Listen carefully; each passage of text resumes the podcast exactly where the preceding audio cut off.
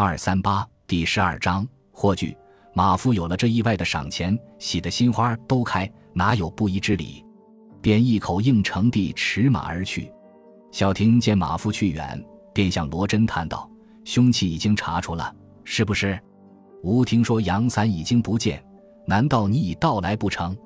罗真叹道：“哪有这样容易的事呢？”便将适才在书房里的情形约略说了一遍。小婷道。阳伞如今怎样呢？罗道，他吹火时，吴便乘机把阳伞藏在靠壁一张方桌之下，那桌子四面遮着白布，料到一时不至查破。只是这件事未免太危险些，只怕他此刻寻出，那就棘手了。吴们快准备吧。说完，二人将外衣卸下，折好，各向紧身软靠里一塞。原来这软靠就同雨衣一般，不透水的。软靠袋里各怀手枪两把，二人准备好了，便飞身上屋，在屋面上轻轻走去，毫无一些声息。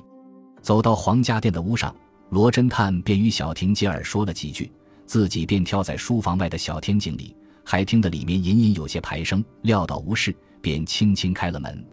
这门就是适才解手时走过的，所以路径也熟。进门后，先将手帕将鞋底擦干，方才进去。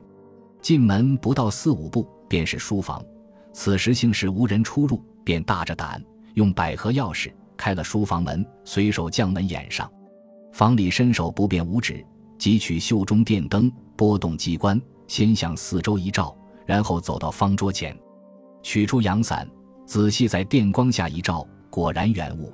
心中非常得意，便将身子倚在墙上，把手里电灯支在桌上，左手拿伞。右手在伞柄摸那机关，摸了多时，只觉伞柄光滑无比，毫无突出之处。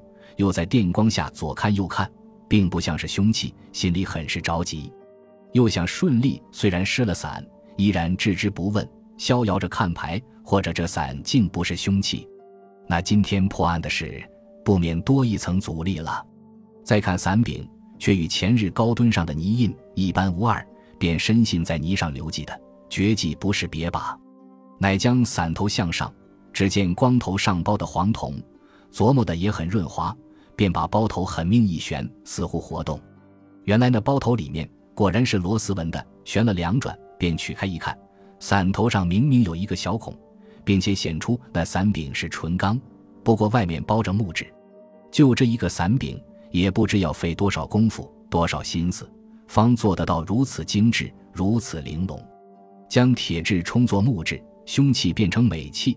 别说旁人有眼不识泰山，就是死者到此时复活，也绝迹不信这可爱的东西是伤他命的凶器。自来世界上伤人最可怕的凶器，往往如此。你倒可怕不可怕呢？且说罗师傅见了伞头，一时的欢喜，自己也不知从哪里来的，看了一过，自言道：“惭愧，惭愧，惭愧。”还未说完。忽然听得一阵脚声，好似一个人从客座里忽然跑将出来。罗真探这已经非同小可，急忙拢了电灯，将身子一蹲，躲在桌下，却好被那白色桌布遮住。又听脚声走到房门口就停了，半时没有声息。此时外面雨声簌簌，更不辨来者何人。半晌，方听的那人仍旧回到客堂里去，口里还说雨大大大的很。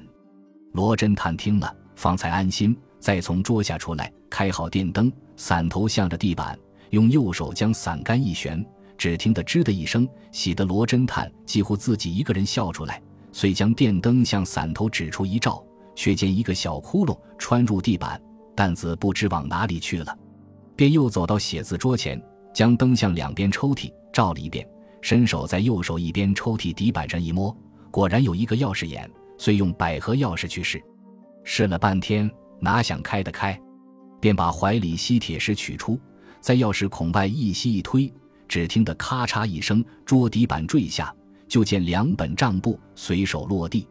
拾起一看，账簿面上都写着“宝藏与马”四个大字。揭开几张，见里面无非记些某日几十张，某日几百张。再看第二本，却全是店里出入的杂账。还有十余张玉宁假票也夹在中间，看毕，将来支在桌上，再去摸索抽屉底下，觉得还有一块板，这块上却无寸缝可容钥匙。正想那宝贝或者在左边抽屉下也未可知，岂知手才一动，那板里的机关已经惊动，忽然落下地来，声音甚响。幸亏外间里正在洗牌，把这阵响声却却遮过。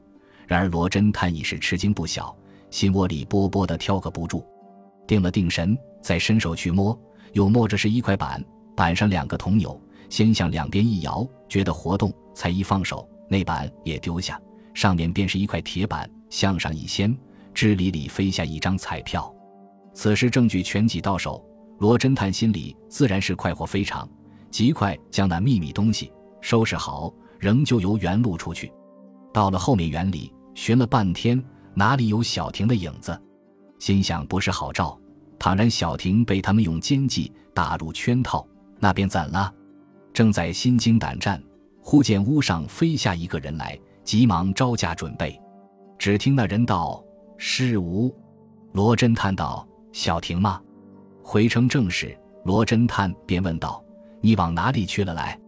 小婷道：“就在近处传电话到县里，招呼他们立刻派人来。此时差不多就要到了。”罗侦探道：“你怎样知道吾已经成功了呢？”小婷道：“吾未等了你多时，不见出来，心下很不放心，便挨进了门。”到书房门口，正想开门，忽然听得你里面一声响，吾便猜到九分是已经查出了，急忙退出。罗侦探道：“小婷，你也太大胆了！要是那十无不成功，便怎样呢？”小婷道：“你又来了。可叹世上的聪明人，往往易夺他人，多是毛色做的肚子，不值一文。不料你也有这种恶根性。你在书房多时，难道没有查出要件？”还在玩耍不成？罗真叹道：“竟成哑教，以后还望你随时提醒，以补无过。”本集播放完毕，感谢您的收听，喜欢请订阅加关注，主页有更多精彩内容。